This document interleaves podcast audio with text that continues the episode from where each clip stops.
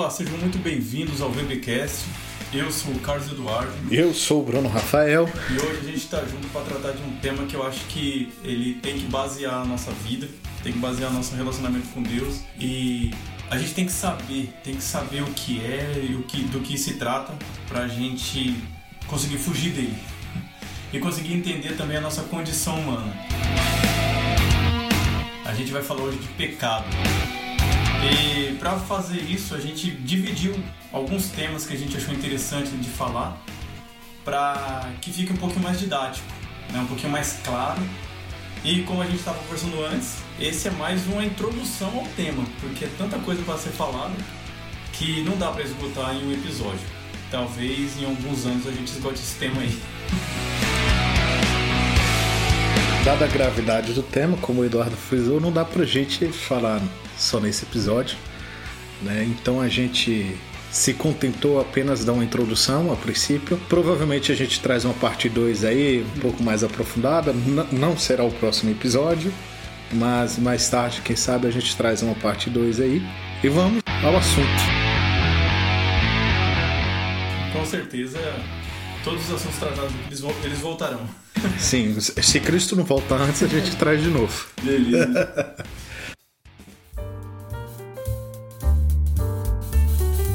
Seguinte, é, como a gente tem falado, todo o tema a gente tem que definir. Por quê? Porque a gente está com tantas ideias no mundo sobre tantas coisas que se a gente não definir né, o que é cada uma das coisas, parece que todo mundo está falando da mesma coisa, só que cada um está com um pensamento sobre uhum. esse assunto diferente. Né? Igual quando a gente vai falar de Deus, a gente fala de Deus, mas peraí, de que Deus você está falando? De que Deus que eu estou falando? É o mesmo Deus? Exatamente. Jesus, não, peraí. É o revolucionário? É o hippie? É o salvador? É o paz e amor? Então, vamos definir Jesus. E no caso de pecado não é diferente. Então a gente vai começar com a definição de pecado, por que ele é ruim, né, quais as consequências e a gente vai desenrolar o podcast nisso aí. Então eu convido você, fica com a gente até o final do podcast. A ideia é trazer o conhecimento ao povo de Deus, ao povo que ainda não é de Deus, para se enxergar, enxergar o próximo, conseguir se ajudar, ajudar o próximo e se livrar desse mal. E como é que a gente se livra dele? Bom, o único meio é igual a gente tratou no episódio passado, principalmente, né? O básico lá para você ser o cristão e aquilo que a gente vai chegar lá e mais dando um spoiler aí é Jesus Cristo. Jesus Cristo não tem né? É o Jesus Cristo. Mas para entrar no assunto, o que é pecado? Ah, antes de mais nada, deixa eu fazer uma ressalva aqui. Não iremos entrar na polêmica da origem hum. primordial do pecado. Ah, sim. Né? A gente vai tratar do pecado no homem, Isso. no ser humano. Não como o pecado surgiu. Porque antes do homem pecar, Satanás já tinha pecado. E de onde surgiu o pecado lá para que uhum. Satanás pecasse? Então a gente não vai tratar nesse aspecto aí, dado a dificuldade que tem e séculos aí de debate para ver quem, quem, é, quem é o originador do pecado. Então a gente vai se contentar aqui, nesse momento, apenas a tratar do pecado uh, no ser humano. Boa. Mas dando o pontapé inicial, o que é pecado? Dentro da, do breve catecismo de do breve catecismo de Westminster, na pergunta 14, na verdade na resposta 14, né, ah, que é a resposta justamente a perguntar o que é pecado, pecado é qualquer falta de conformidade com a lei de Deus ou qualquer transgressão dessa lei. Deus criou todo o universo, tudo que existe, seres vivos, toda a natureza foi feita pelo poder de Deus e Deus determinou algumas leis. No jardim, ele deu apenas uma lei ao homem, que foi não de você vai poder comer de todas as árvores que tem no jardim, exceto da árvore que está no centro do jardim, que é a árvore do conhecimento do bem e do mal. Como o homem, né, originalmente partindo da, de Satanás, ali no, no, no na figura do, da serpente, uhum. né? ludibriou a mulher, a mulher caiu no papo de Satanás e desobedeceu essa ordem, ou seja, fugiu da conformidade de Deus e levando em seguida o homem a agir dessa forma. Então, como diz o breve catecismo, pecado nada mais é que a falta de conformidade com a lei de Deus e a transgressão dessa lei. Legal a gente falar qual é a lei, né? A gente entrar um pouquinho nesse negócio de qual é a lei e o que ela revela. A lei de Deus ela revela o caráter de Deus. É, a gente pega os Dez Mandamentos, por exemplo, e ali a gente vê dez exigências de Deus. Né? A gente até brinca, não são as dez sugestões, são os dez mandamentos.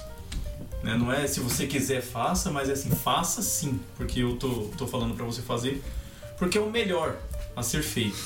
Lá no Éden, o mandamento que nem o Bruno falou, o mandamento que Deus deixou foi não coma do fruto. E era um mandamento simples, né? De todo que estava ali, os caras podiam comer, né? Na verdade, Adão e Eva poderiam comer menos de uma de uma fruta, de uma fruta, de uma árvore específica. Porém, dado o, o mal que Satanás veio fazer, teve êxito ali na, na em Adão e Eva. E cara, eu tava vendo um, um, em poucas palavras lá do Augusto Nicodemos e falou, a pergunta era assim: Adão só comeu do fruto. Por que isso é tão mal? Por que isso é tão ruim? Por que isso teve consequências tão terríveis pro ser humano? Ele só comeu o fruto. Aí Augustus Nicodemos falou um negócio que eu vou tentar traduzir aqui. Só que ele consegue fazer em poucas palavras, eu não consigo. Vai precisar falar um pouquinho mais. um pouquinho mais, até para trazer a ideia e tudo. Bom, a lei do Éden quebrada, a gente vai entender que foi quebrada aqueles dez mandamentos que seriam revelados lá em Êxodo, alguns anos depois, né? algumas centenas de anos depois da, da quebra que daquele primeiro e único mandamento que a gente tinha lá no Éden. E nem ele a gente conseguiu é, não quebrar, né? a gente conseguiu se manter. É, mesmo Adão sendo quem era, mas uma vez tentado, ele caiu em tentação.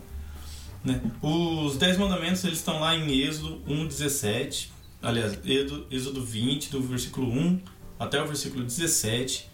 Né? E vamos lá, eu vou tomar um tempinho aqui, mas é. Eu acho didático, eu acho muito legal.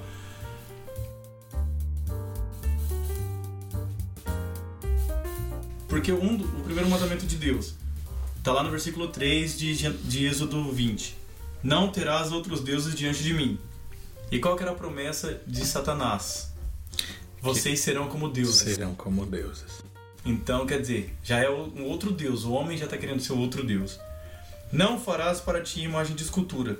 Tanto o fruto como eles mesmos quiseram personificar uma divindade, porque estava colocando Deus de lado e fazendo daqueles objetos, até de si mesmo, deuses, como quebrando o primeiro e o segundo mandamento ao mesmo tempo. Né? Não tomarás o nome do Senhor teu Deus em vão. Eles ouviram Satanás que deturpou a lei de Deus usando o nome de Deus para esse fim, para deturpar o mandamento. Então usou o nome de Deus em vão. Lembra do dia de sábado. Aí nem Nicodemos nem eu sabe como é que encaixa esse mandamento. Daí falou assim, só se eles fizeram isso justamente num sábado. Pode saber, no sétimo dia da semana. Né? Honra teu pai e tua mãe Bom, Adão e Eva não tinham pai e mãe, mas Deus era em tese, sim. figura de pai, figura sim. de autoridade, de criação, de paternidade que eles tinham. E eles não honraram a Deus, quebrando esse quarto mandamento, né? Eu sei que é anacrônico, mas são mandamentos quebrados. Sim. É, a, é a, o caráter de Deus revelado e sendo quebrado ao mesmo tempo ali. Não matarás, comeu, a mulher comeu e deu ao seu esposo que também comeu mesmo com a advertência de que eles morreriam. Então, eles brincaram com a morte, eles se colocaram numa posição de morte. Não adulterarás. Aí ele fala assim: ó, o princípio do casamento, onde um cuidará do outro, sendo sincero e cúmplice, levando um ao outro para mais perto do Senhor. E eles fizeram justamente o contrário. Né? Um não respeitou e não foi fiel ao outro, né? levando um ao outro é, à perdição. Não furtarás. O próprio fruto já é o objeto desse furto.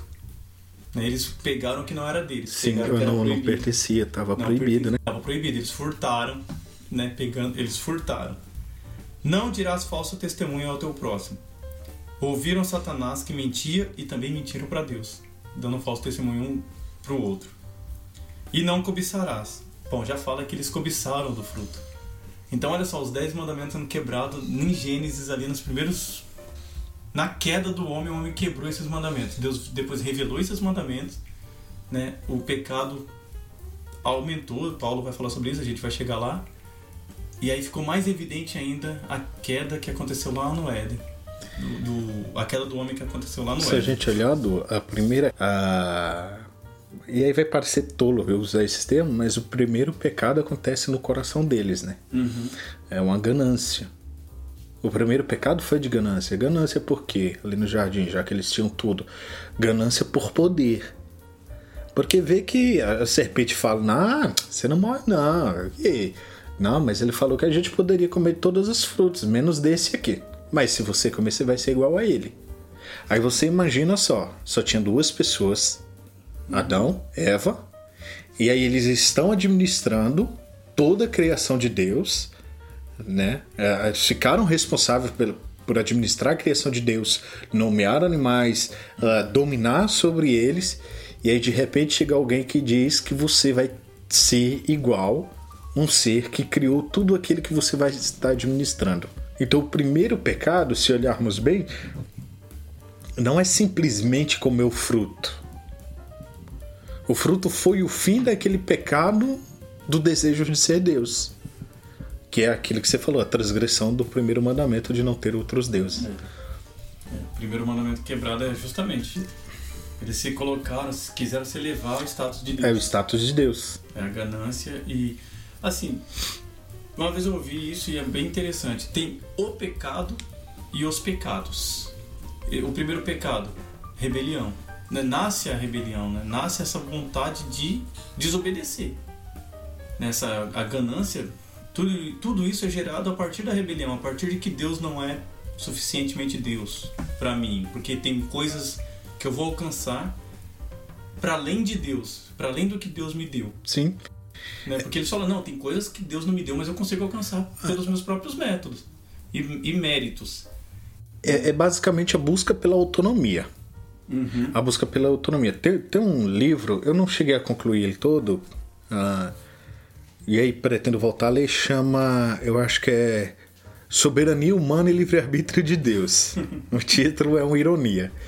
Mas é um livro muito bacana, cara. E aí ele, uma das coisas que os autores tratam bastante é justamente essa busca do ser humano por autonomia. Aí qual é o termo que se dá? Que é que Deus criou o mundo tal e deixa aí. Ele já não se envolve mais. Deísmo. Acho que é, é, acho que é deísmo. Agora me fugiu agora da cabeça. O deísmo é mais ou menos assim, é, que eu tenho ouvido também. Deus criou, mas não toma parte da criação. É, pronto. Fiquemos com isso. Fiquemos com isso. Ah, Deus criou e Ferrorão, é aquela velha é um história. Isso, aquela velha história lá que, que eu ouvia muito quando era criança. Fulano foi criado como Deus criou batata. Jogo lá e deixou crescer e se vira sozinho. Então, a o homem tem essa busca incessante por autonomia. Ele quer, quer crer em Deus, só que ele quer servir daquele jeito. Sabe? É, eu quero Deus, mas sem Deus se intrometer naquilo que eu quero fazer. Deus é é uma ferramenta. Sim. E geralmente é buscar Deus quando?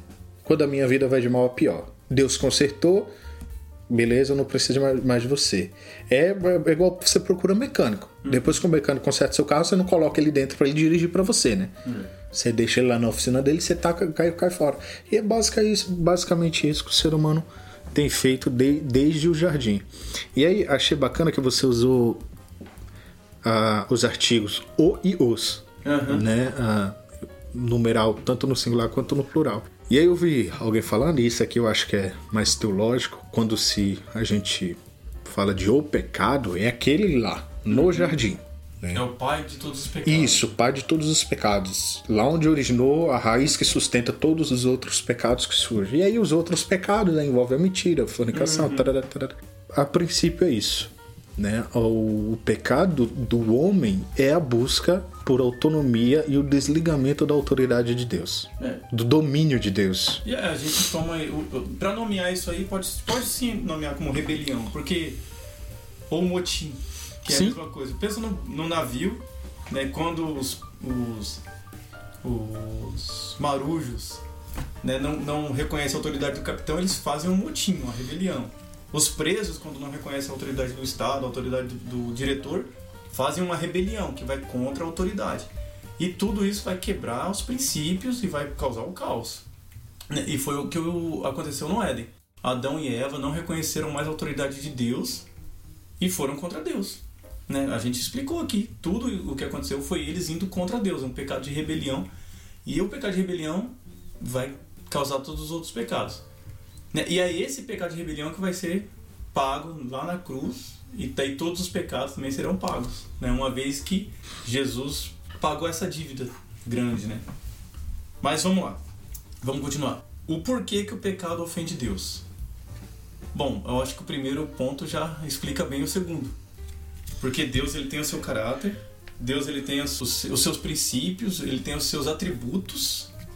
E esses atributos, uma vez afrontados, ele não vai se agradar. Né? Então, soberania de Deus foi quebrada na rebelião. A santidade de Deus, o homem foi contra a santidade de Deus uma vez que se corrompeu, né? Então, todos essas todos esses atributos que Deus tem, né, a pureza, né, a justiça, a verdade, foi sendo quebrada pelo homem. Não que Deus deixou de ser verdadeiro, justo e santo, mas essa imagem verdadeira, justa e santa que tinha no homem foi sendo quebrada a partir do momento que ele foi pecando. Então, ele mentiu, se escondendo de Deus. Ele se corrompeu, se, se prostituiu. Então, ele deixou de ser puro, né? Ele deixou de ser justo, deixou de ser santo, uma vez que ele saiu do, do santo, saiu de perto do santo. Então, a própria majestade de Deus, porque se é majestade, tem a ver com autoridade, tem a ver com reinado. Né? Então, o homem foi contra essa autoridade, contra esse poder, contra esse reinado no pecado. Então, olha só, o pecado vai tudo vai contra tudo que Deus é. E é por isso que Deus não anda junto com o pecador, não anda junto com o pecado. né? Não anda junto com o pecador. Tanto que para o pecador andar com ele tem que ser remido, lavado, arrependido. É, Senão, é. Abacuque vai falar, dois que. Abacuque, se não me engano. Amós, dois que não concordam não vão andar junto. Eu vou. Carece de pesquisa, vou pesquisar aqui enquanto você fala. O, o, voltando aqui pro, pro, pro, pro texto que eu usei, mais ou menos, para definir o pecado, que é o texto da, do Breve Catecismo de Westminster, uh, que é a falta de conformidade com a lei de Deus ou qualquer transgressão da lei. Por que, que essa falta de conformidade e essa transgressão da lei é, é uma ofensa a Deus? Porque Deus criou a lei com base nele. Deus é o padrão da Mas lei. Que a gente tem que entender. Né? Por exemplo, se você é estudante de direito, né, acredito que em algum momento, se seus professores foram honestos, mas se não foram, tem vídeo aí do, do ex-presidente do Supremo Federal, Tribunal Federal, o ministro Zaires Brito, falando sobre a polêmica das imagens religiosas dos crucifixos é. em instituições públicas. E, aí ele falou. Vez que o Estado é laico. É, uma vez que o Estado é laico. E aí ele comentou justamente que a nossa legislação é baseada em princípios bíblicos. Na, uh, e aí, o que, que tem a ver tudo isso? Qual foi o padrão da legislação? Princípios bíblicos.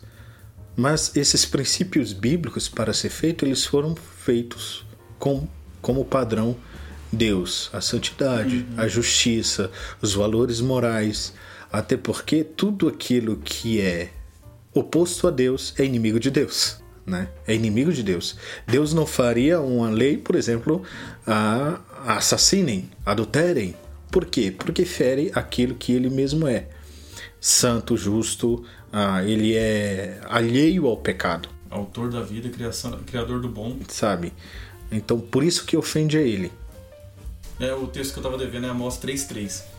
Porventura andarão dois juntos se não estiverem de acordo? Não. Não tem como.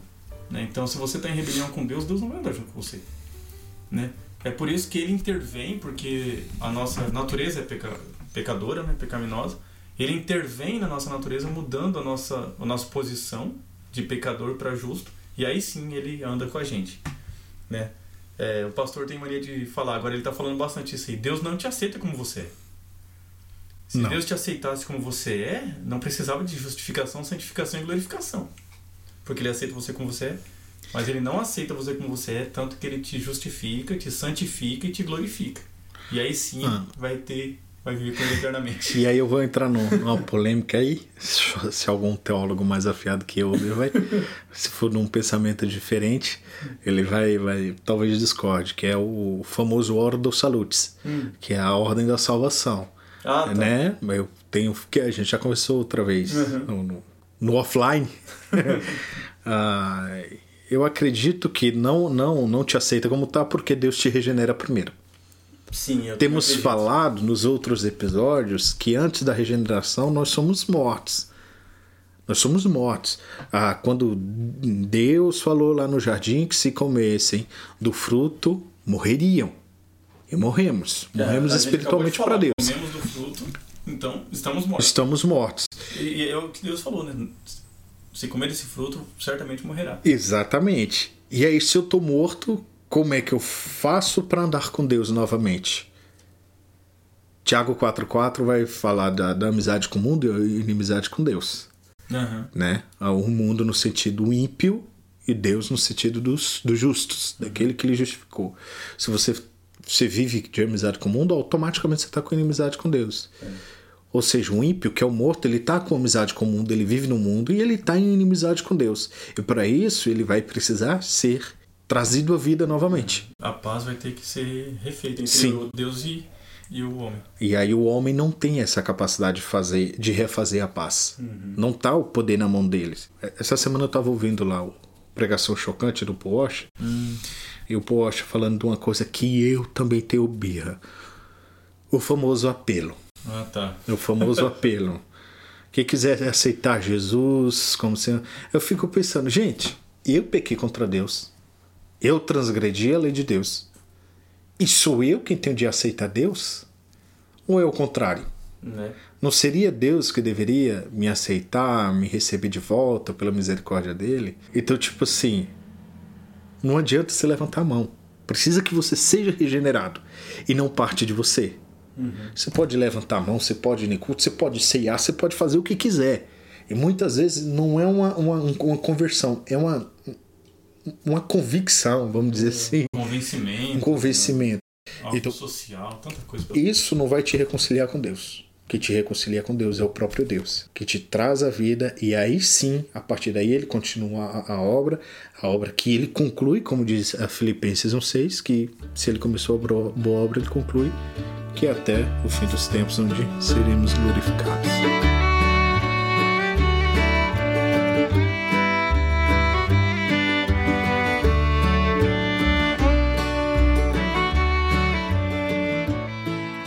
Talvez você ache redundante, você que está acompanhando aí os episódios, e a gente falar muitas vezes a mesma coisa, é, repetir nos episódios, mas é que é para fixar.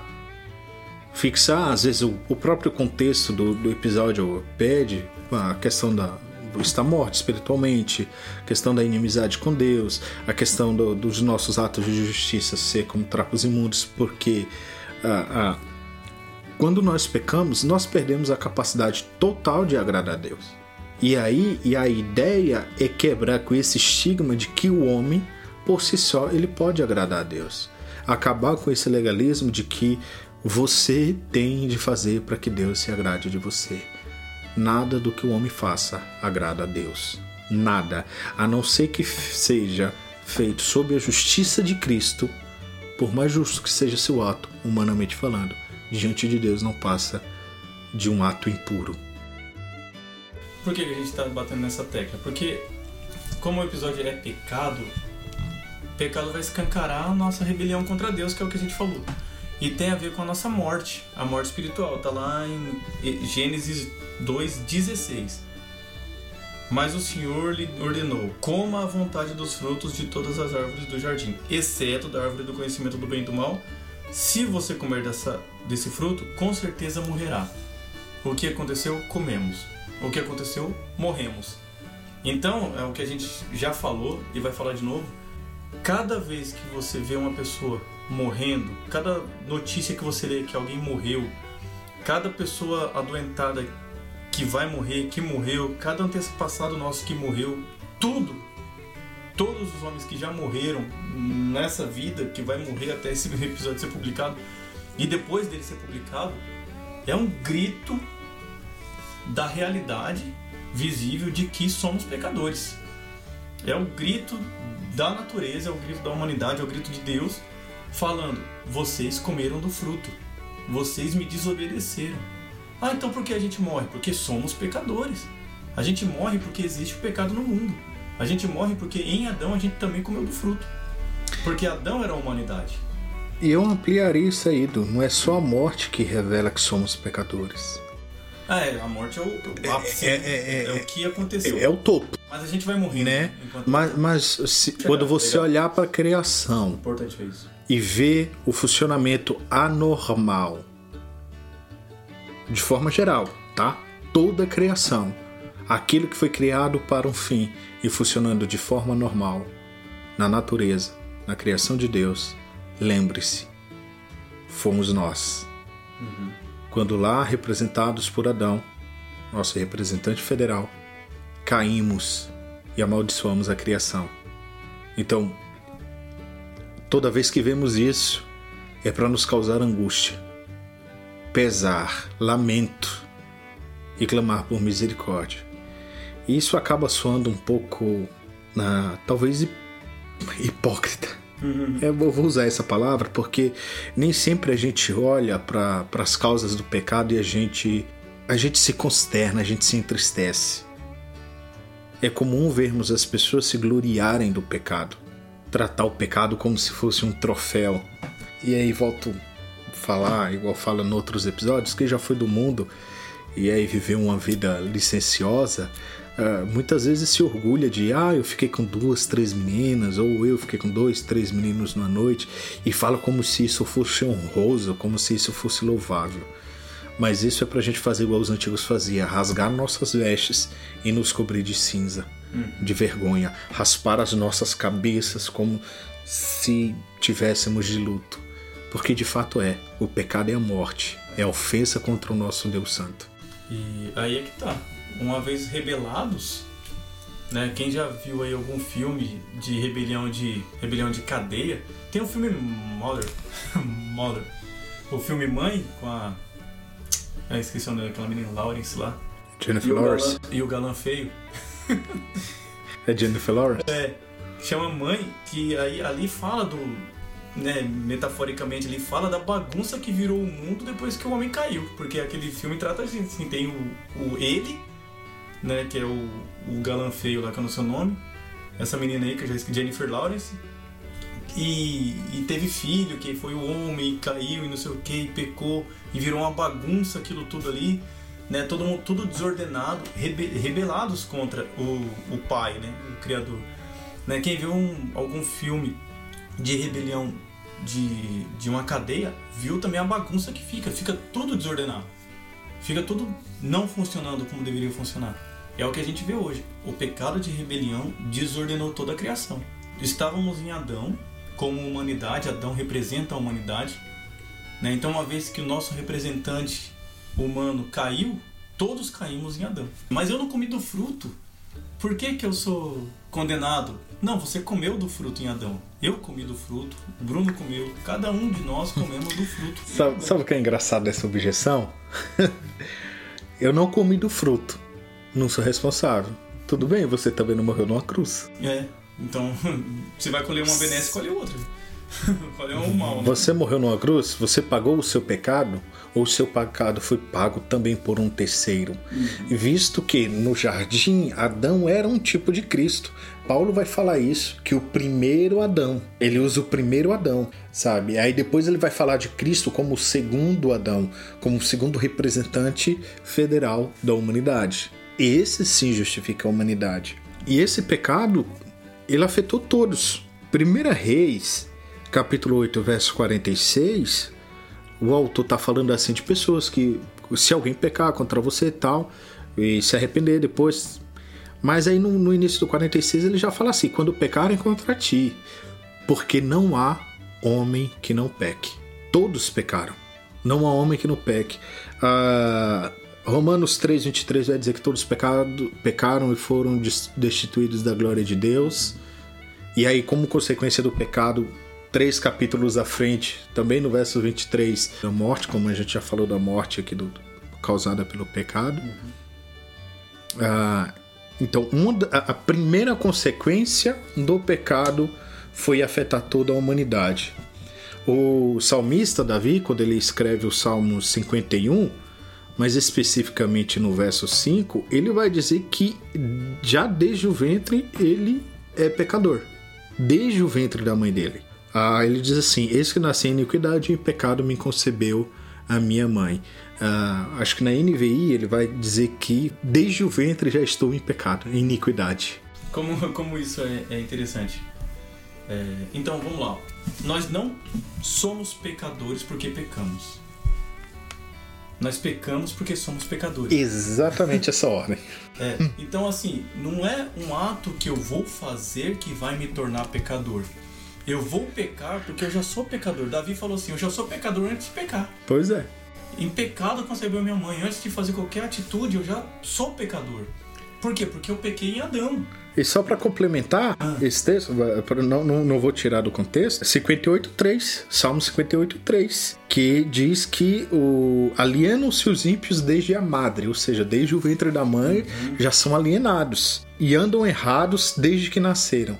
Então, o, quando Deus decide destruir a humanidade no dilúvio, e depois que ele fala assim, não, não tem jeito. Né? O homem é mau desde a sua meninice. Desde a sua meninice. Então, não existe inocente. Existe a misericórdia de Deus sobre a humanidade. Porque todos pecaram destituídos, destituídos da glória de Deus, desde a meninice, desde antes do ventre. Porque o pecado é a essência do homem. O homem nasce com a essência pecaminosa. E essa essência pecaminosa, ela vai se manifestar nas atitudes dele depois que cresce. Depois que cresce, não, pequeno, ciúme, inveja, egoísmo, birra, imediatismo. Tudo isso uma criancinha já tem. Pega a chupeta dela, né? pega o brinquedo dela, manda ela dividir o doce. Né? Já tem esse egoísmo, esse negocinho. É difícil. Tá, tá uma outra, né, mais boazinha que uma, mais boazinha que outra, mas vai ter algum ponto da vida daquela criança que vai manifestar um pecadinho nela. Quando eu vi a primeira vez a falar sobre as doutrinas da graça, mais especificamente a doutrina da depravação total. Hum. E aí eu vi falar que tá um bebezinho é pecador, mano, eu quase quis dar um soco no cara que falou. Ah, então se você quiser dar um soco em mim, segure-se. Até que eu observando bebês, bebês na fase ali que começa a sentar, uhum. por causa de uma chupeta, e eu observei na prática. Ah, não que as coisas de Deus dá para você colocar no laboratório, no tubo de ensaio, mas a criação você observa. É. E aí, se, e aí você pode fazer um teste. Quem tiver filho pequenininho aí, principalmente se tiver filho gêmeo, melhor ainda porque os dois são na mesma idade. Coloca o brinquedo preferido de um no meio dos dois. e deixa o que não é o, vamos dizer assim, que não é tão preferido assim pegar. Você vai ver o acesso de fúria que esse bebê vai ter. Uhum. Mas a fúria não pertence a Deus. Porque é algo negativo, é ira. A ira, a gente lê no, no, no livro de Provérbios, capítulos e capítulos, o, o, o, Salomão batendo na tecla da ira, da ira como pecado, da ira como algo ruim, das consequências da ira. Mas como é que aquele bebezinho, numa família bem estruturada, já tem esses acessos de fúria? Pois é, quem ensinou? A resposta está no Salmo 51, verso 5. Porque desde o ventre da mãe, ele já é pecador. Pois é. E aí esse pecado é manifestado, e ele é manifestado de várias maneiras. Então a gente olha para a criação, olha para os homens, né? Falando, falando de homem, daqui a pouco a gente entra na criação. A gente olha para o homem e vê o homem, o homem ganancioso, a gente vê o homem mentiroso, a gente vê o homem manipulador, a gente vê o homem adúltero, a gente vê o homem íntegro, mas que não reconhece Deus como o Deus que ele é. O homem é idólatra. Ah, mas eu não sou religioso, mas você idolatra você mesmo, você idolatra o dinheiro, você idolatra o trabalho, você idolatra a família, você idolatra objetos, pessoas. Então, alguma área do homem ele é falho. E isso evidencia o pecado em que toda a humanidade está. E aí, e, e, o bacana é o seguinte: é, se eu descontextualizar, se eu cometer um desvio aí, me corrijam, uhum. vocês ouvintes aí no, nos comentários, o próprio Eduardo me corrija. Ah, por mais que você tenha ouvido rigorosamente regrada diante da lei de Deus. Mas se você mente, uhum. você tropeça em tudo aquilo que Deus Deus determinou que você não tropeçasse. Porque é aquilo que Tiago fala. Quem tropeça num, num seu mandamento tropeça em toda a lei. Porque um pecado só, lembra lá no jardim que foi, foi um pecado só? Transgrediu toda a lei. Transgrediu toda a lei. Então é justamente isso. Um pecado só transgride toda a lei. E é o suficiente para é. trazer inimizade entre você e Deus. Lembrando que você ah, é, é, aquela, aquela tríade de, de, de, de Agostinho do posso pecar, não posso não pecar. É quatro. Tétrade, né? É, é. Tá dando de acorde agora já. Eu vou tentar parafrasear, eu não lembro exatamente os quatro pontos aqui que Agostinho trata, mas é mais ou menos assim, numa ordem da humanidade.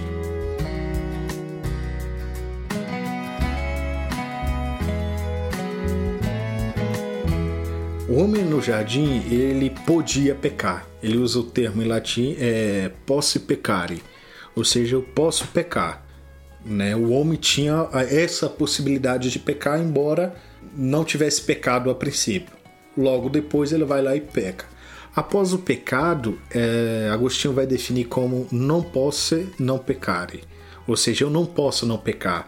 Eu estou caído de uma forma tão grande por causa da queda que a minha minha carne ela só me guia para o pecado. Todos os meus desejos foram afetados, todas as minhas faculdades, as minhas ações, as minhas emoções, as minhas falas, os meus projetos são todos afetados pelo pecado. Então, consequentemente, não há como eu não pecar. Quando Deus converte esse pecador, aí vem o posse não pecare, que é o posso não pecar. Não quer dizer que ele não vai pecar, uhum. mas ele pode não pecar. Mas a partir da regeneração. Né? Isso, e a partir da regeneração tem um... ele pode não pecar. Já na glorificação, que aí é o final de todo, todo plano ali de Deus, aí tem, e aí não posso pecar. Na glorificação você não vai poder pecar. Uhum. O pecado já não vai mais existir. Por quê? Se por algum motivo, isso aqui eu tô fazendo uma, uma suposição absurda. Eu acho que se brincar cai um raio se eu falar isso. Entrasse um pecado, um pecado, não precisava nem ser na pessoa, tratando o pecado como substância, entrasse no, no reino de Deus, esse pecado seria destruído ao entrar, porque a glória de Deus não permitiria. Não permitiria. E o estágio que a gente está, que a humanidade se encontra hoje, é tá no meio desses quatro, né? É o 2 e o 3 que a gente se encontra hoje, né? Uma parte da humanidade tá não posso não pecar, que é aqueles que não se converteram a Cristo ainda. Então eles não podem fazer outra coisa senão pecar. E tem uma parte que creu em Cristo, que está sendo regenerado por Deus, que é a parte do eu posso não pecar. então tem uma parte da humanidade que não pode fazer outra coisa senão pecar. E tem uma parte da humanidade que Deus deu Deus está dando a possibilidade, né, o conhecimento, a consciência, a mente de Cristo, que ele pode dizer não ao pecado. Sim. Então uma parte da humanidade não pode dizer não ao pecado, porque não consegue, nem sabe que peca, né, tá, tá totalmente corrompidamente, cauterizadamente, está pecando e achando bom. E a outra parte da humanidade tá peca, mas acha ruim, sabe que pode pecar, mas escolhe não pecar, luta contra si, né, luta contra o pecado, luta contra é, o sistema do mundo para não pecar e é esses dois estágios que a humanidade se encontra hoje. Até que essa parte que consegue lutar contra o pecado vai ser a glorificada, é. né? Que não mais vai poder pecar. E a outra parte, infelizmente, é. a glória de Deus vai ser revelada e a justiça dele, que é o inferno. É, eu não lembro se foi no livro do, do John MacArthur, e aí eu vou dever o crédito. E aí ele fala também, inclusive, de Agostinho na treta lá com Pelágio, que ele fala que Agostinho compara o homem a uma balança de pratos. Hum. Quando o homem peca, o prato, o peso que sustentava o bem é tirado. E aí o que, que acontece? Eu tiro o peso do prato do bem, o mal pesa mais. Uhum. Então não tem como o prato que está mais leve erguer o mal e para equilibrar. Então é basicamente isso. O homem é uma balança sem peso do lado do bem. Ah, sim. E aí o mal está pesando mais. A carne do homem está sempre propensa, puxando para o lado daquilo que é pecaminoso. Quem equilibra essa balança é Jesus Cristo. É Ele que vem colocar o peso de volta, equilibrar. Na glorificação, termina de pesar uhum. e aí o, o, mal, o mal já não pesa mais. Ah, já que a gente falou da queda, das consequências dessa queda, que a queda não é condição inerente ao homem. A queda não, o pecado é inerente ao homem a partir da queda, desde o ventre da sua mãe. E aí agora a gente entra em outras consequências do pecado. Fora do homem, né? Fora do homem. A, a natureza que foi afetada. Em Gênesis 3,15, 3,17, perdão.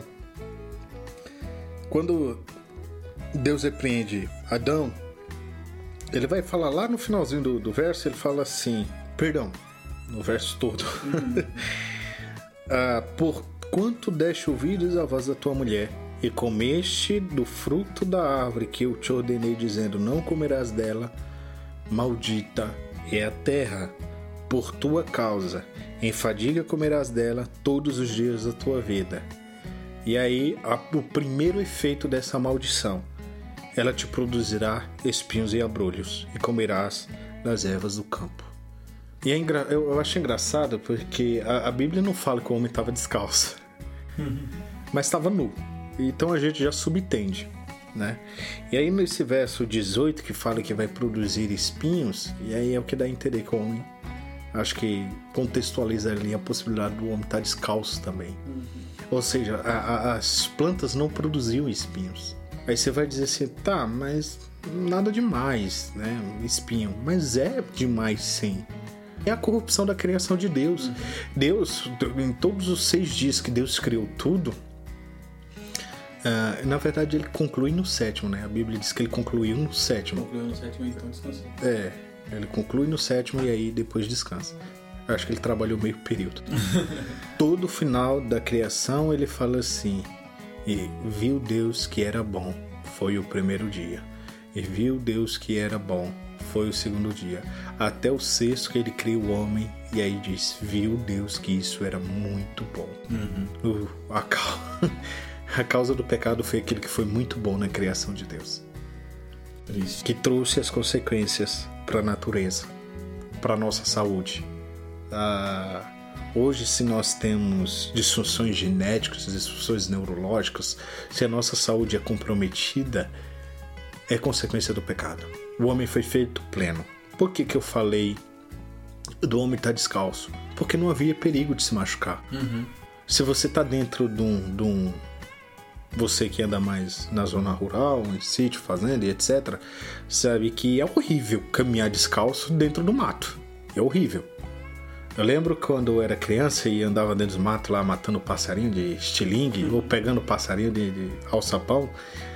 Ah, passava, tinha, um, tinha uma plantinha chamada unha de gato. Tem ainda, né? Nossa. Que é uns espinhos bem miudinho, cara, que parece realmente uma unha de gato, curvadinho. Aquilo quando pegava na pele você saía cheio. E aquilo ardia depois, bicho. Então, tipo assim, então você imagina, Deus criou o homem para não passar por isso. Não tinha como passar por isso porque não tinha isso lá. Né? exatamente, exatamente. Deus, até esse detalhe, Deus havia pensado. E aí, a partir de então da queda, começa a surgir. Começa a surgir as ervas amargas. Começa a surgir as mazelas. E eu vou dizer, começa a surgir as mazelas sociais, que logo depois disso aqui, os filhos dele se matam. É. Se matam não, né? Um mata o outro. Uhum. Porque com o pecado, a gente perde toda a relação. Né? Uma das, das perdas que a gente tem com o pecado é a relação. Porque a primeira perda que a gente tem com o pecado, tratando isso da relação, é a relação com o próprio Deus. Porque quando o homem pecou, caiu, quando Deus costumeiramente vinha ao jardim na viração do dia, naquele dia, Deus não encontrou o homem. O homem não estava esperando Deus no dia fatídico. Porque quando o homem ouviu a voz de Deus, ele se escondeu de Deus. Poxa, alguém que te criou, que te deu uma esposa, que te deu uma função de cuidar do jardim, fazer as suas funções ali dentro daquele, daquele ambiente tão bom antes da queda que era. E tinha, você tinha prazer na relação com ele, na viração do dia, vinha e conversava. De repente você foge dele. E aí o Neil Barreto, mais uma vez citando Neil Barreto, segundo episódio seguido, citando Neil Barreto, ele falou assim: o, o, o pecado deixa o homem tão insano que ele acha que consegue se esconder de Deus atrás de uma moita. Como isso é possível? Mas Adão achou que se esconderia de Deus atrás de uma moita. E aí Deus inter interroga ele. Então, quando, quando o homem peca, a primeira relação que ele perde além de consigo mesmo, é com Deus. E depois ele perde a relação com a mulher, evidencia a relação que ele perdeu com o próximo, com a esposa, com a família, com a mulher, com o semelhante. Porque quando ele é confrontado, ele já acusa a mulher. Não, foi a mulher. E acusa Deus por tabela. A mulher que tu me deste foi que me fez pecar. Então ele já perdeu a relação com Deus, perdeu a relação com a mulher, perdeu a relação consigo, uma vez que ele já estava se escondendo, ele, ele se cobriu porque ele não tinha mais um relacionamento com ele mesmo saudável, ele viu que era nu, se envergonhou, não sei qual foi o processo que, que aconteceu com ele ali, mas ele quis se esconder do outro. Então toda, toda a relação foi quebrada. E essa quebra de relação, ela culmina com um irmão matando o outro. Por quê? Porque não existia um relacionamento saudável entre eles, né? Entre, pelo menos com um deles, né? Por quê? Porque a relação também com o semelhante foi quebrada, a relação com o irmão foi quebrada, a relação com Deus, com a família, todas essas relações foram quebradas. Evidenciando assim a nossa dependência de Deus para até nossas relações serem saudáveis. Então, mais uma mais uma face da queda do homem também é a, per a perda da relação. E também a perda da natureza, que eu não sei se vai continuar aí. Você está procurando o que falar aí sobre a, sobre a como a natureza foi afetada também. Na verdade, a eu ia continuar da que o pecado ele, ele é responsável por todas as outras o pecado lá do jardim. Ele é o que gerou todas as outras transgressões, né, cara? Ah, como eu citei aqui, os próprios filhos de Adão, um matou o outro. Uhum. Ah, e aí a gente vai um pouco, um pouco não, bastante distante ali depois de Adão. Você pega na família de uh, de Jacó, já ali em Isaac, né? Uhum. O próprio Jacó sendo um enganador. Ele engana uhum. o pai ali, ele engana o irmão, ele passa o irmão para trás. Uh, e aí dentro da família dele, um, um, filho estupra outro. A filha é estuprada, né? Uhum. A, a filha é estuprada, e por causa desse estupro tem uma matança ali desenfreada. O filho mais velho dele deita com a esposa dele e assim se segue. Depois vende um, o filho mais novo, até então, né, antes da, do nascimento de Benjamim, é vendido. Então, ou seja, o pecado só gera pecado. Uhum. Uma vez vai puxando outro. Semana passada eu refleti, nem era pelo podcast, ah, tava lá no trabalho, limpando lá o salão, e refletindo justamente essa, essa conexão de um pecado com outro. Uhum. Como que um pecado ele nunca é sozinho nunca é sozinho. Eu acho que em outra oportunidade eu conversei com você, usei até o exemplo do adultério. É. O adultério não é só adultério. O adultério é adultério, ele é cobiça, ele é fornicação, afinal de contas você deita-se com uma pessoa que não é seu cônjuge. Uhum. Né? É cobiça porque antes de você adulterar, você cobiçou. É mentira. Mentira. Ou seja, o pecado ele nunca vem sozinho. A mentira, por exemplo, se você está mentindo, teve algo antes da mentira uhum. que gerou ela. O furto tem a cobiça, o homicídio tem a ira, tem um ódio, tem um rancor, tem a rejeição pela pessoa humana que por mais e, e aqui, e aqui eu vou, vou fazer uma ressalva todos pecaram sem dúvida. Romanos 3, 23 como eu falei todos pecaram destituídos foram da glória de Deus. Mas o homem ainda é imagem e semelhança de Deus desfocada. Imagine que você tem um espelho ali é, aquele espelho perdeu o brilho ou caiu alguma coisa e deixou ele fosco. Uhum. Mas você vê nem que seja a silhueta, a silhueta quase não sai a palavra, a silhueta ali na, na, refletida naquele, naquele espelho embaçado. Pronto, aqui a gente que mora no Sudeste, no frio a gente usa chuveiro elétrico. Uhum. E aí, como o vapor do, do, do chuveiro toma conta do banheiro, a gente olha no espelho assim na pia, tá tudo embaçado, né? Mas ali tem a imagem de uma pessoa refletida. Desfocada? Tá desfocada. Mas ainda é a imagem de uma pessoa. Então, o homicídio é uma rejeição também da pessoa de Deus. Tiago fala isso. Exatamente. Tiago vai falar isso. Então, o pecado ele vai estar sempre entrelaçado com outro, com outro pecado. Sempre. Vamos falar do. Você falou o salário do pecado é a morte. O que é salário? Salário é um pagamento devido a um trabalhador, não é? No final do mês ele tem um salário. Então ele fez jus àquele salário, né? Pelas obras que ele fez durante o mês, não sei o que, foi lá e teve o seu salário no fim do mês, que é justo. a morte é justa. Por isso que chama de salário. É o salário do pecado é a morte. A consequência natural do pecado é a morte. O que você vai ganhar pelas obras pecaminosas que você fez é a morte. Então, o salário do pecado é a morte. O salário justo. Você está morrendo, você vai morrer eternamente e vai ser justo. É o seu salário, é o salário das, das obras pecaminosas e da essência pecaminosa que a gente tem. Só que o versículo continua. Mas o dom gratuito de Deus é a vida. É. Ah, só só para antes de você continuar aí, para complementar aqui, a, a morte ela é a justa e correta penalidade pelo pecado. Uhum, sim. O que, que Deus fez quando o homem pecou? Expulsou ele do jardim e tirou a árvore da vida. Porque como o homem viveria eternamente com a natureza corrompida que ele agora tem? Imagina até hoje Adão vivendo aqui entre nós, corrompido. Quanto de maldade ele teria acumulado, quão pernicioso e malicioso ele já teria se tornado para conseguir fazer muito mais mal do que ele já estava fazendo. E aí, e aqui eu vou entrar na misericórdia de Deus, porque eu acredito que nós, uh, também caídos, ao olhar para Adão, se ele ainda estivesse vivo, né? Já que o próprio Deus fala, vamos tirar as coisas como ele vai viver eternamente. Uhum.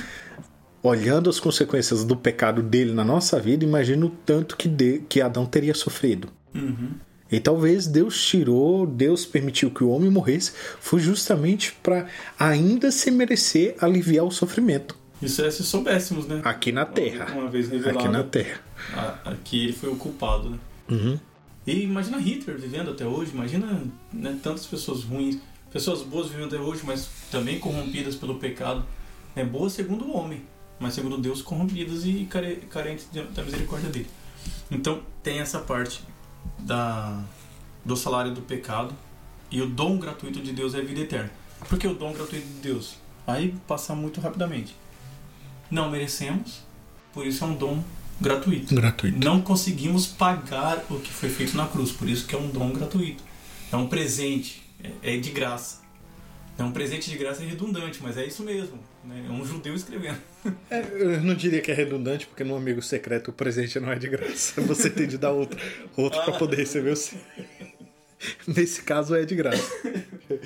Mas enfim, o dom gratuito de Deus é vida eterna. Você não fez nada para merecer a vida eterna, mas Deus fez e te deu. Então você recebe essa dádiva, essa graça de Deus gratuitamente. Quem pagou a sua vida eterna não foi você. Até porque por conta da impossibilidade disso acontecer. Então a condição do homem é pecadora e a impossibilidade de salvação é real. Por isso que Deus intervém na história. Então a consequência do pecado é essa inimizade contra Deus e essa natureza caída que também vai ser regenerada no futuro. E hoje a gente vê a natureza em convulsão. Romanos 8, 19 vai dizer que a própria criação é, espera com ardente expectativa a manifestação dos filhos de Deus. Aqui, Romanos 8, 19, deixa eu puxar aqui. Toda a criação aguarda com grande expectativa o dia que os filhos de Deus serão revelados. Toda a criação, não por vontade própria, foi submetida por Deus a uma existência fútil, na esperança de que com os filhos de Deus a criação seja gloriosamente liberta da decadência que a escraviza. Então, até a natureza está submetida ao pecado cometido pelo homem. O Bruno falou.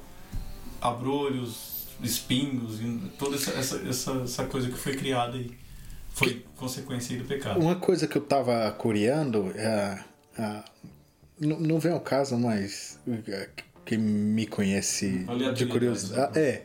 Uh, eu, eu, gosto muito de idiomas. Uh, eu gosto muito de idiomas. Se eu pudesse, eu aprenderia quase uhum. todos.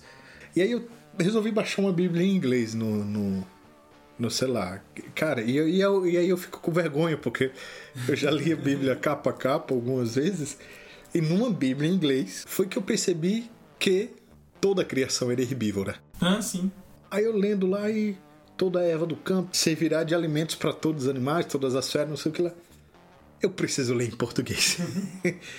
e aí, o que, que eu quero falar com isso? e aí?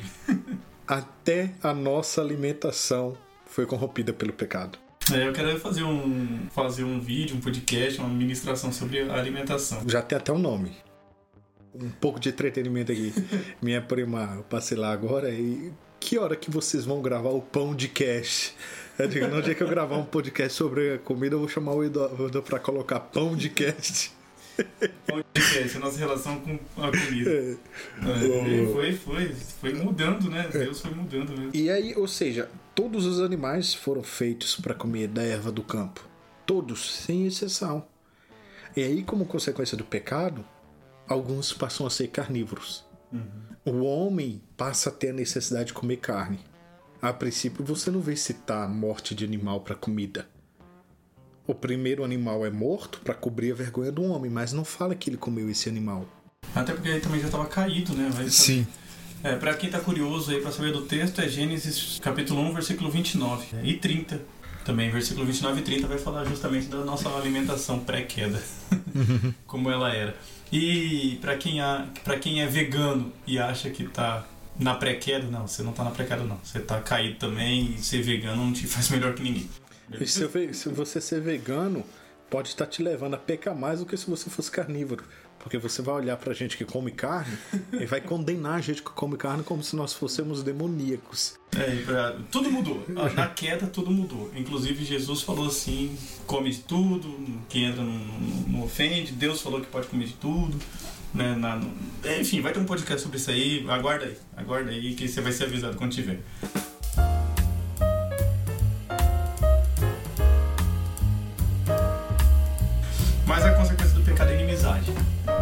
Colossenses 1, 21 fala assim, ó. E a vós outros também, que no passado éreis estranhos e inimigos de Deus, conforme demonstrados pelas obras más que praticáveis. Que praticáveis. Tiago 4,4, que o Bruno já citou, adúlteros. Ou não estáis cientes que a amizade com o mundo é inimizade contra Deus. Ora, quem quer ser amigo do mundo, torna-se inimigo de Deus. E aí a gente fala aqui da morte física e espiritual que aconteceu. Efésios 2.1 vai falar sobre isso, Bruno. Ele vos concedeu vida, estando vós mortos nas vossas ofensas e pecados. Então, além de mortos, somos inimigos de Deus. E amigos do mundo. E o que quer dizer amigos do mundo? É estar de acordo com o sistema caído do mundo. Né? O sistema de, de tomar lá da cá, por exemplo, o sistema de ganhar vantagem, o sistema de o mais forte oprimir o mais fraco o sistema de não se ajudar, o sistema do desamor, o sistema do adultério, o sistema de, de roubo. Todo esse sistema que o próprio homem criou, a gente já sabe que se o homem criou, veio. A origem já é pecaminosa, porque a gente já está estudando sobre o pecado justamente nesse podcast.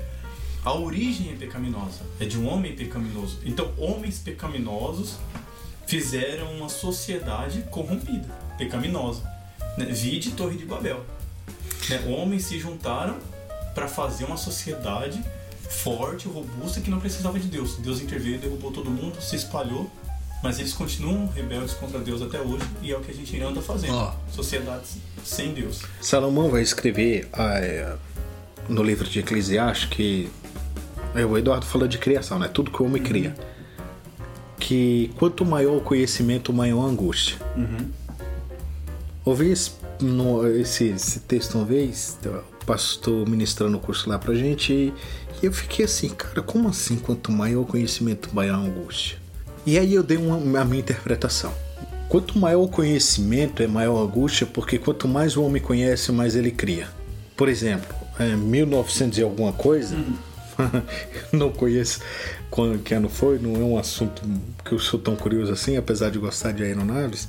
Santos Dumont criou o 14 bis, todo aquele sucesso dele que a criação dele foi usada como arma de guerra. Ah, você vê as redes sociais. Foi criada no intuito de aproximar pessoas distantes, geograficamente. Geograficamente. Até funcionou. Uhum. Mas distanciou as que estavam perto geograficamente, virou arma de virou motivo de briga, causa divórcio, causa morte, causa morte por causa das fake news, uhum. né? Teve o caso lá da mulher lá da, foi morta numa favela, sendo acusada de, de sequestro e a mulher que compartilharam na foto era semelhante a ela, pegaram, mataram ela a pauladas e no fim a pobre era inocente. Ah, ou seja, então o conhecimento que gerou algo que era para ser bom gerou angústia gerou dor, gerou sofrimento. Ou seja, quanto mais o homem evolui no seu conhecimento, mais ele evolui na angústia e no sofrimento causados. É. O, obviamente não é uma não é um incentivo à ignorância. Não, não, muito pelo contrário. incentivo à ignorância, mas é assim, a gente vai, quanto mais a gente sabe de ciência, de tudo, a gente vai vendo quanto a gente não sabe nada, quanto a gente ainda pode fazer o mal, quanto a gente é carente é, de Deus, isso nos angustia mesmo. Isso nos angustia. Quanto mais a gente entende a natureza humana, mais a gente percebe a nossa queda. Bom, eu queria chegar pro final aqui. Já estamos aí com uma hora de, de conversa. A gente teve uma posição contra Deus, mas Deus não. É, desde o Éden já, e, a, e aí o nome desse tópico é qual a posição de Deus diante do pecador e do pecado. É, e se você tiver mais alguma coisa, Bruno, você pode falar também, obviamente.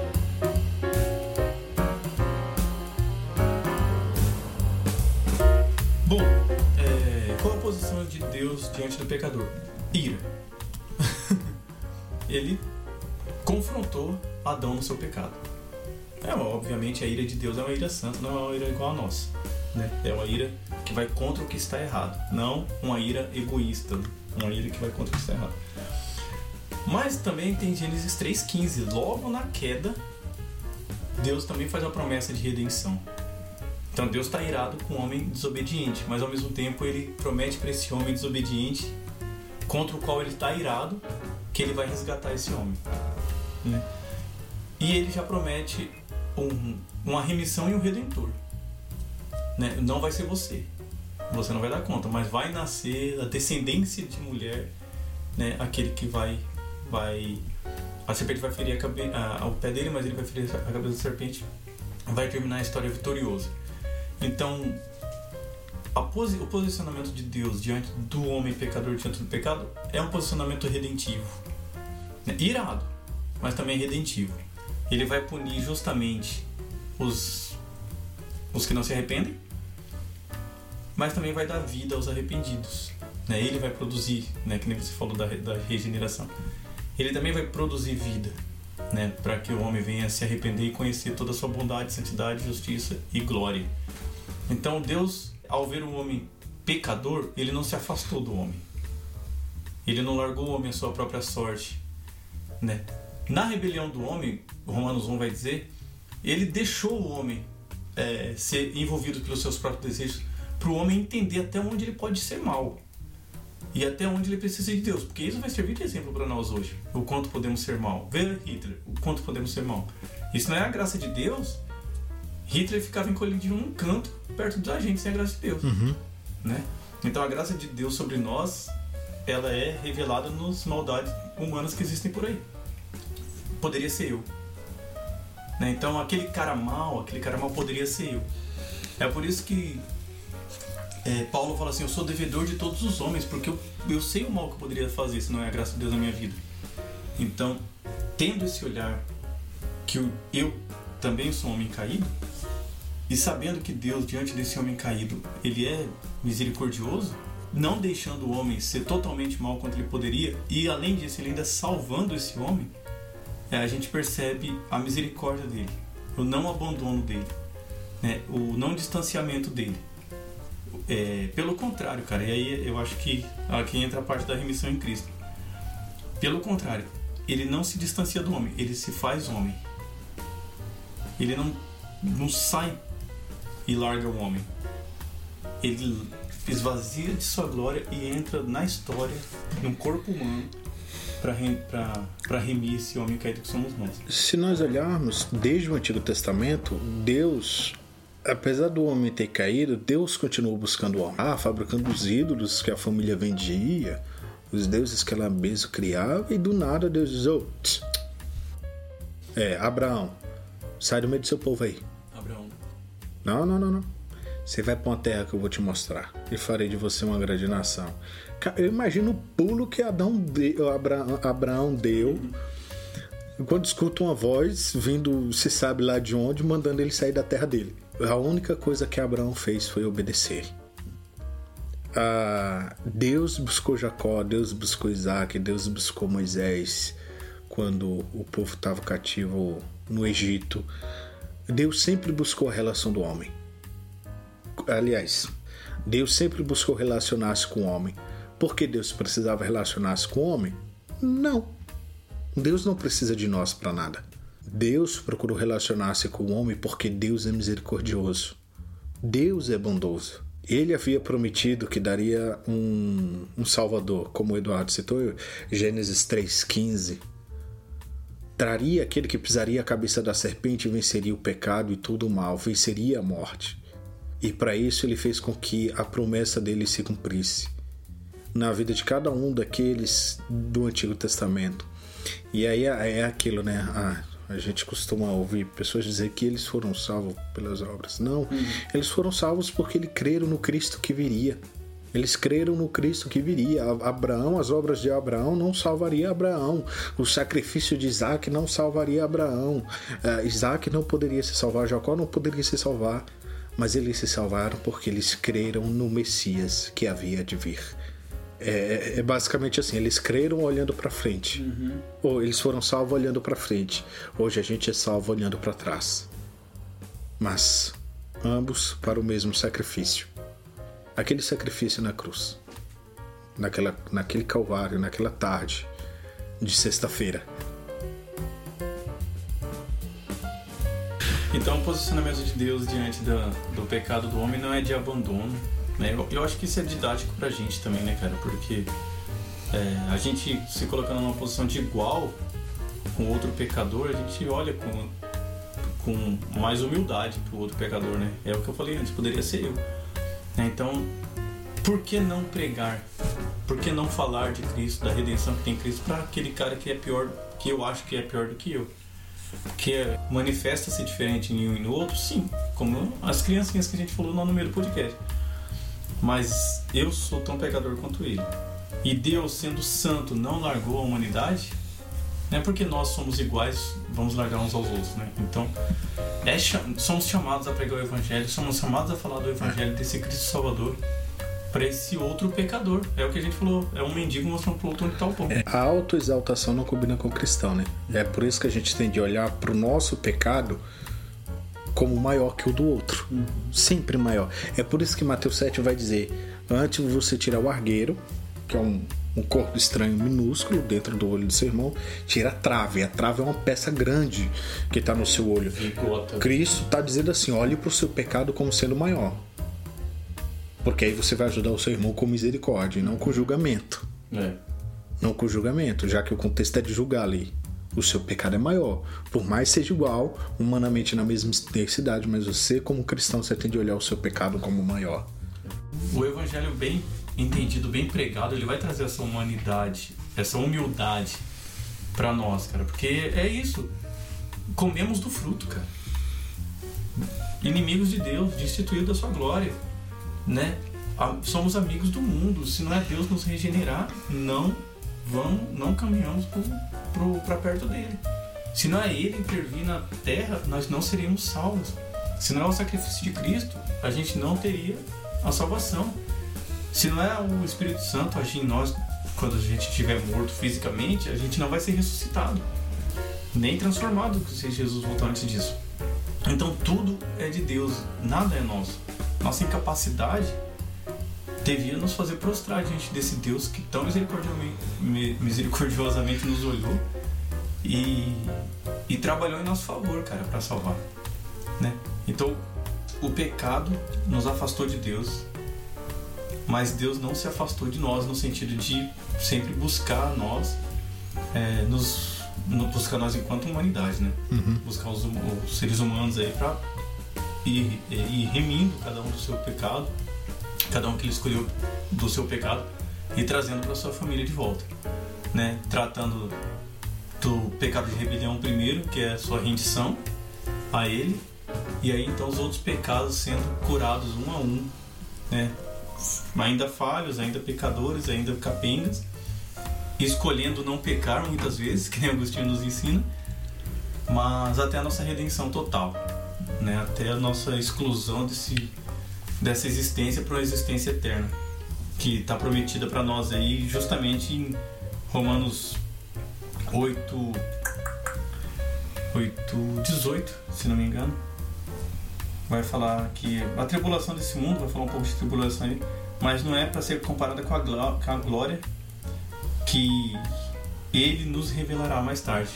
A glória que vai ser revelada para nós mais tarde. Em outra tradução fala em nós. Não sei aqui tá. Acho que é, primeiro, segundo aos Coríntios 4, Paulo fala da, da, da tribulação, né? Essa hum. leve momentânea tribulação hum. não se compara com. É, de repente essa passagem que eu me engano.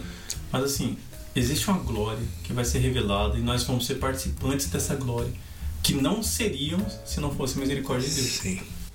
Então, e a mensagem importante é. Pô, conclua, Eduardo. Não, só vou ler o último, o último, a última anotação que eu fiz aqui, que é justamente a passagem de Efésios 2, dos 5, 4 e 5.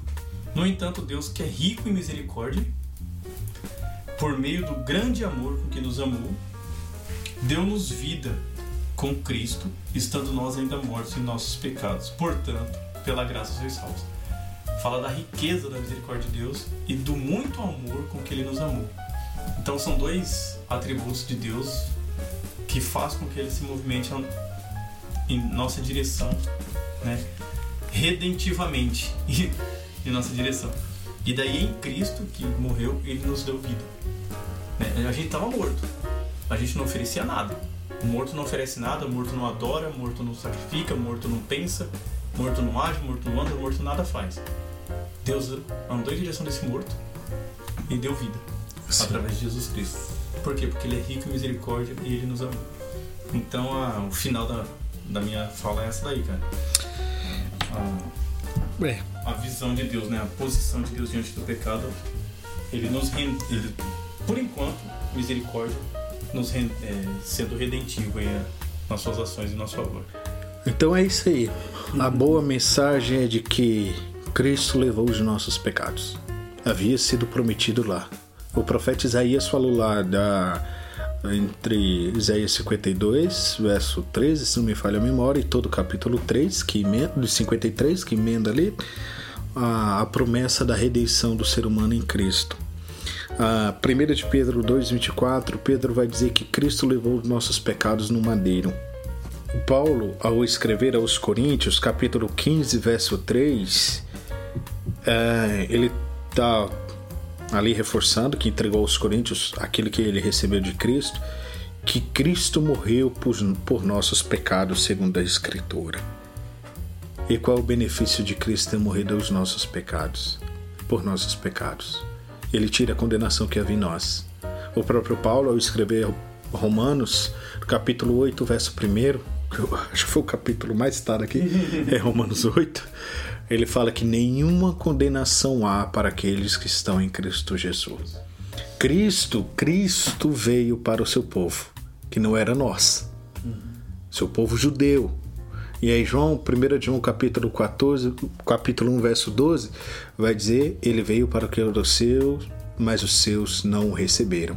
Mas todos quanto o receberam, a saber o que os que creem em seu nome, foi-lhes dado o direito de serem feitos filhos de Deus.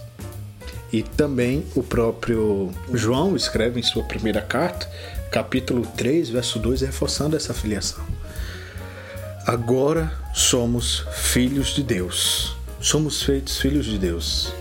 Se você já é cristão, se você já é um cristão convertido, tenha isso em mente. Você pecou. Você pecou, você ofendeu contra Deus, você tornou-se inimigo de Deus. Mas Cristo, através do seu sangue, reconciliou você com o Pai. E se você que está nos ouvindo não é cristão, tenha isso também em mente. Você é um miserável pecador, assim como eu sou que carece da, da graça de Deus, da misericórdia de Deus. Lembra, ah, Deus, o, profeta Jeremias vai dizer que é a misericórdia de Deus que impede que sejamos consumidos. Apegue-se a essa misericórdia. Clame, clame, não tem fé, clame para que Deus te dê fé. Para que Deus converta o seu coração. Você por você mesmo não vai se salvar. Só Cristo vai, ter, vai salvar você. Só Ele tem o poder de fazer isso. Saiba, Ele levou sobre si nossas dores e pelas suas pesaduras fomos sarados. É tremendo. E olha só, a gente não tratou aqui de. Vamos falar de adultério, vamos falar de mentira, vamos falar de lascívia, vamos falar de fofoca, vamos falar de gula, vamos falar. A gente não falou de pecados. Pecados específicos, né? Mas a gente falou da essência do pecado, da essência do homem. Como você falou, a gente não falou dos pecados, Dos a gente pecados. falou do A pecado. gente tratou do pecado e, e que isso gerou. Mas cada um dos outros pecados gerados por esse primeiro, a gente não falou, provavelmente a gente vai falar aí, né? A gente tá recomeçando aí, estamos no quarto episódio da segunda temporada. É quarto já, né? Rápido, né? Eu acho que esse é o terceiro, né? Terceiro. Terceiro, Então, terceiro. Misericórdia. Enfim, tamo aí. Então tem muita coisa pra tratar ainda, cara. Tem muita coisa pra tratar. O importante é que voltemos. Então fica com a gente. É, Deus há de, de ser misericordioso com a gente aí para nos usar, para edificar a igreja e trazer almas a serem salvas. Arrependem, arrependamos-nos dos nossos pecados dia após dia e vamos correr para Cristo, que é o nosso Redentor. Né? Ele que pagou a dívida que era impagável para nós e a cédula que era contra nós foi rasgada, como diz lá em Colossenses, se não me engano, 2.